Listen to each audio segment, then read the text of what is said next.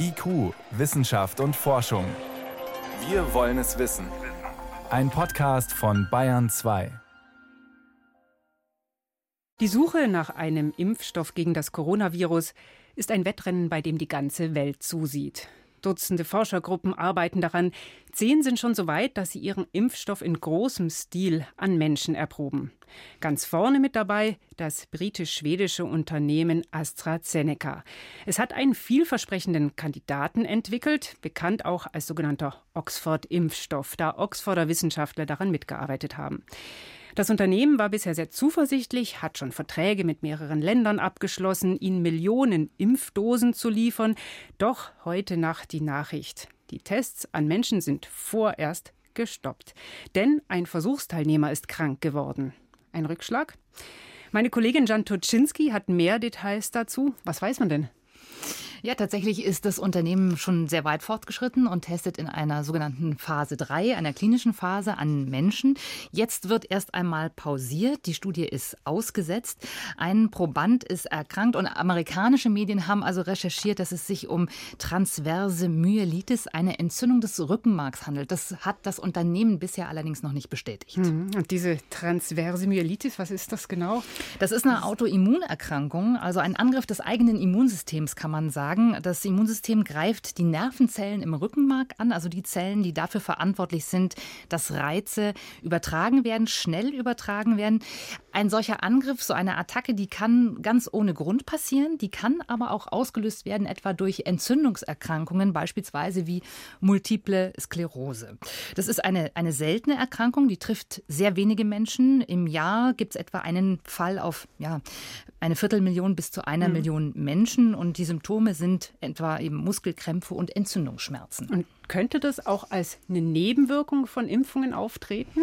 Also die Frage ist erstmal, ist es tatsächlich die Nebenwirkung einer Impfung? Denn wir wissen noch gar nicht, ob der Erkrankte tatsächlich in der Gruppe war, die geimpft wurde, die den Impfstoff bekommen hat, oder ob er in der Kontrollgruppe war, also jener Gruppe, die keinen Impfstoff gekriegt hat, damit man hinterher zwei Gruppen hat, die man vergleichen kann, um die, Wirkstoff, äh, die Wirkung des Impfstoffes wirklich äh, zu testen. Es könnte also Zufall sein. Es könnte wirklich Zufall mhm. sein.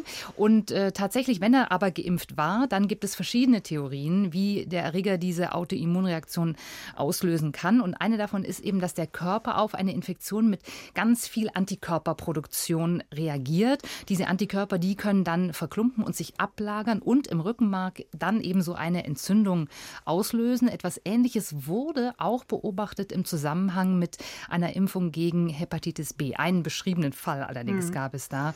Und bekannt ist auch, dass die, die Trägerviren, also quasi die Transportmittel des Impfstoffs, Impfstoffs. Das sind äh, humane Adenoviren. Die können in seltenen Fällen tatsächlich Entzündungen des zentralen Nervensystems auslösen. Ja, und da muss man dann am Ende wirklich genau untersuchen, äh, wo, wie hoch ist dieser Schaden versus Nutzen der Impfung. Und erstmal bleibt festzuhalten, man weiß noch nicht, ob der Mensch, der erkrankt ist, der Versuchsteilnehmer tatsächlich auch diesen Versuchsimpfstoff bekommen hat. Das Ganz genau, das wird man erst noch äh, herausfinden. Gut, aber äh, wenn man jetzt sich das anschaut, wie außergewöhnlich ist es denn, dass Studien zu Impfstoffen in diesem Status abgebrochen oder unterbrochen werden? Sie ist ja nur ja, unterbrochen. Genau, also das ist nichts Außergewöhnliches in der Tat. Das haben auch äh, alle Expertinnen und Experten heute mehrfach betont. Das ist wirklich normal. Das ist im Grunde ein Zeichen auch von Transparenz und dafür, dass die Qualitätskontrolle einfach funktioniert. Also äh, Forscher aus aller Welt haben das heute äh, betont, darunter auch der Chef, der Direktor des britischen Wellcome Trusts, einer Stiftung ähnlich wie der Bill und Melinda Gates Stiftung, Jeremy Farrar. Und dessen Devise heute war im Prinzip, das Ganze muss man natürlich ernst nehmen, man sollte es aber nicht nicht überbewerten. Wir kennen solche Beispiele zuletzt zum Beispiel auch aus einer Ebola-Impfung.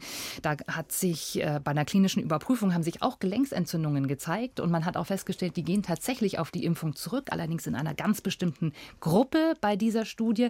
Man hat dann die Studie ausgesetzt. Inzwischen ist dieser Impfstoff aber tatsächlich zugelassen, weil man auch da gesagt hat, der Schaden ist so gering, der Nutzen ist einfach äh, größer. Für all das gibt es Kontrollgremium bei diesen Studien, sogenannte Data and Safety Monitoring Monitoring Boards, die überwachen diese Studien, sorgen für Sicherheit des Studiendesigns und prüfen das regelmäßig und geben dann Empfehlungen ab, wie das im jetzigen Fall dann auch sein wird. Jetzt gibt es ja verschiedene Arten von Impfstoffen. Das ist jetzt dieser sogenannte auf human Adenoviren basierende. Ähm, gibt auch andere Ansätze. Wo stehen denn die anderen Impfstoffentwickler gerade? Könnte denen sowas auch passieren? Das kann natürlich immer passieren. Also äh, es ist tatsächlich so, bestimmte seltene Nebenwirkungen entdeckt man erst in der letzten Phase einer solchen äh, Studie. Manche Nebenwirkungen entdeckt man auch erst nach Zulassung. Auch das war heute ein Thema. Jeremy Farrar hat gesagt, wir werden alle Impfstoffe, die wir haben, auch nach Zulassung äh, weiter überprüfen müssen. Und wahrscheinlich wird auch der erste Impfstoff, den wir haben, noch nicht perfekt sein. Also das muss man sich immer äh, klar machen. Es gibt unterschiedliche Ansätze für Impfstoffe. Es gibt äh, zum Beispiel auch die Idee, dass man so das Virenmaterial einschleust und dem Körper quasi einen Bauplan für die Antikörper dann mitgibt und der Körper die selber entwickelt. Da hofft man sich dann eben, dass man schneller produzieren kann und auch weniger Nebenwirkungen hat. Und generell, was bedeutet dieser Vorfall, der ja auch wirklich alle auf den Plan gerufen hat, die Medien, die Öffentlichkeit, die das beobachten, huh, da ist jemand erkrankt. Was bedeutet der für die Forschung an Corona-Impfstoffen? Also man konnte in den letzten Wochen und Monaten ja sehen, da ist ungeheurer politischer Dampf dahinter. Also mhm. äh, Politiker haben aller Orten immer wieder betont, es wird einen Impfstoff geben, haben teilweise äh, Termine, Zeitpunkte festgelegt und gesagt, bis wann sie diesen Impfstoff gerne haben wollen. Zuletzt auch Trump. Äh, ganz genau. Äh, Länder haben bilateral mit Unternehmen verhandelt, um sich äh, Dosen für Impfstoffe zu sichern. Also da ist ungeheurer Druck auf die Forschung dahinter. Viele Hersteller produzieren jetzt auch schon Impfstoffe, noch gar nicht wissend, ob es überhaupt zu einer Zulassung äh, kommt. Wichtig ist zum jetzigen Zeitpunkt, dass all diese Dinge in Ruhe geprüft werden können, ohne politische Einmischung. Das war heute auch eine zentrale Aussage beim Wellcome Trust. Äh, denn Vertrauen in den Impfstoff äh, müssen wir alle haben, denn sonst spielt man am Ende nur den Kritikern in die Hände. Die Sicherheit hat oberstes Gebot.